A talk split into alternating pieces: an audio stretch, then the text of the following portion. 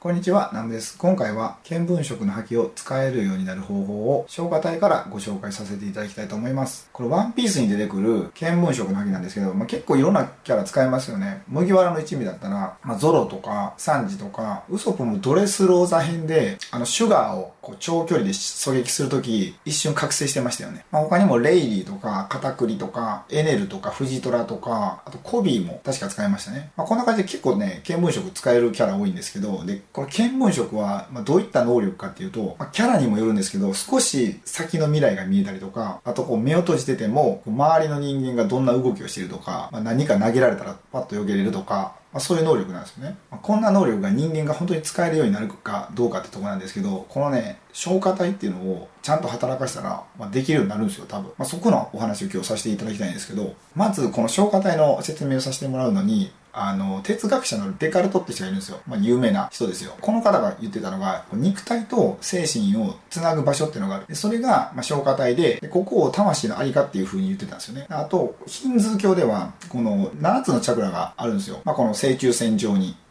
で、その6番目の第6のチャクラがここの眉間のとこにあって、この奥にちょうどね、消化体があります。で、サンスクリット語では、この知覚するっていう意味がある、アジナとかアジューナとかっていう名前ががついてて、まあ、ここをアジューナチャクラとか言ったりするんですね。で、この第6のまあチャクラの力は、真実を見極める力とか、まあ、見通す力とか、あと予知する力とか言われてて、まあ、日本で言ったら、千里眼とか、まあ、第6巻って言われてるものですね。まあ、これワンピースじゃないんですけど、違う漫画でいくと、あの、悠々白書の比叡とかって、ここってなんかもう一個目あるじゃないですか。第三の目。あの、生体師のしぐれにこう作ってもらった。めっちゃ揚力は下がりましたけど。で、あれって何のためにこう作ったかっていうと、まず自分の故郷を探すためと、あとなくしてしまった比類石ですよね。この二つを探すために、より遠いところまで見える目が必要だったので、まあ、ここに目をもう一つ作ってもらったんですよ。だからこの第6のチャクラと結構似てるんですよね。能力としては。まあ、あとこれ、ここには目ないですけど、あの、ハンターハンターの円ってあるじゃないですか。あれも結構この見聞色似てるなと思って、その自分のテリトリーに入ったものをすぐに感知する力みたいな。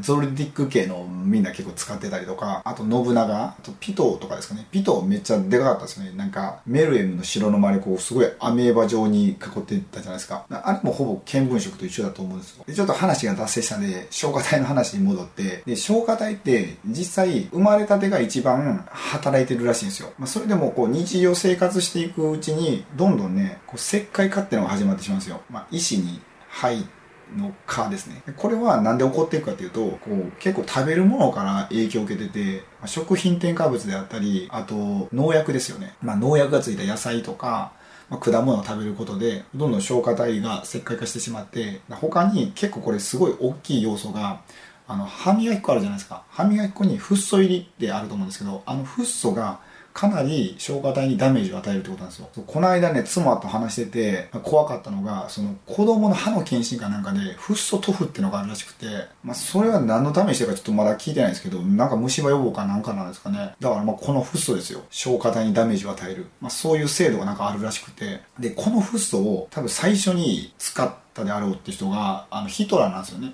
ヒトラーってユダヤ人すごい迫害してるじゃないですか。で、その支配するために水道水にフッ素を入れたらしいんですよ。でそうすると弱くなって支配しやすくなるっていうので使ってたらしいんですけど、まあ、だからそれぐらいもう実験結果があったんですよね多分消化体に影響があるっていうのが、まあ、そういうちょっと怖い過去もあったりしてでじゃあ本当にこの消化体っていうのが覚醒したら本当にこうすごい能力が出るのかっていうのをもうここからはちょっとね科学の視点から説明させていただきたいんですけどナショナルジオグラフィックってあるじゃないですか。あれのネット版見たら出てくるんですけど、まあ、その中にこう目の見えないじゃない目のない魚っていうのがあるんですよ。ブラインドケープカラシンって言うんですけど、えっとね、メキシコの洞窟の中のこう暗闇の中に住んでるんですけど、もう完全に目がないんですよ。まあこれちょっと余談なんですけど、なんで目がなくなったかっていうと、自ら目をなくしたんですよ。退化させて、で、それなんでかっていうと、すごいやっぱりこの洞窟の、まあ、暗闇って餌がめっちゃ少ないらしいんですよね。だから、できるだけエネルギーを、まあ、省エネしたいと。っていうので、こう見るってことって、すごいエネルギー使うんですよね。例えば、こう僕ら見るじゃないですか。そうするといろんな情報が入ってくるから、その分、情報処理で酸素を使っちゃうんですよね、脳みそが。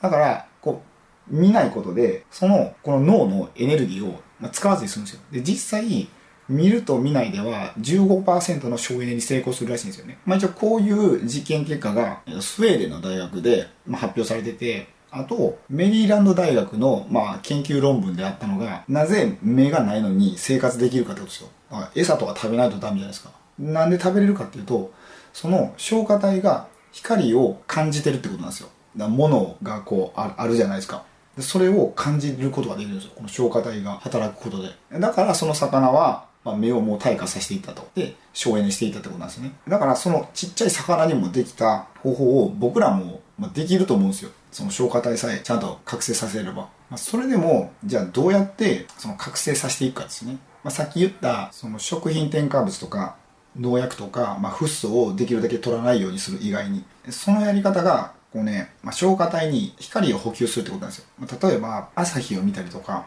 こう水平線から上がってくる朝日を見たり、ろうそくの火を見たり、あと星空、こう星の光を見たり、それを見るときに、この消化体にまあ、エネルギーを補給するようなイメージですると消化体にエネルギーが溜まっていって覚醒していくってことなんですよ、まあ、他にもなんかいろいろあるんですけどちょっと動画では伝えれないので今回はこれぐらいにしておいて、とりあえず、まあ、こう光とか、まあ、エネルギーをですね、こう消化体にチャージするようなイメージでやってみてください。まあ、僕もこれね、最近やり始めたばっかなので、まだ何っていうのはないんですけど、まあ、これからこうどんどん僕の消化体が覚醒していって、まあ、見聞色を使えるようになるかと思うので、もし今度会った時は後ろからちょっと物とか投げてみてください。多分避けれると思うので。ということで、今回の動画はこれぐらいで終わりたいと思います。もしこの動画がお役に立てていただければ、グッドボタンやチャンネル登録をお願いいたします。チャンネル登録をしていただく際は、最新の投稿が通知されるように、ベルマークをオンにお願いいたします。ご意見やご感想がありましたらコメント欄へお願いいたします。それでは最後までご視聴いただきありがとうございました。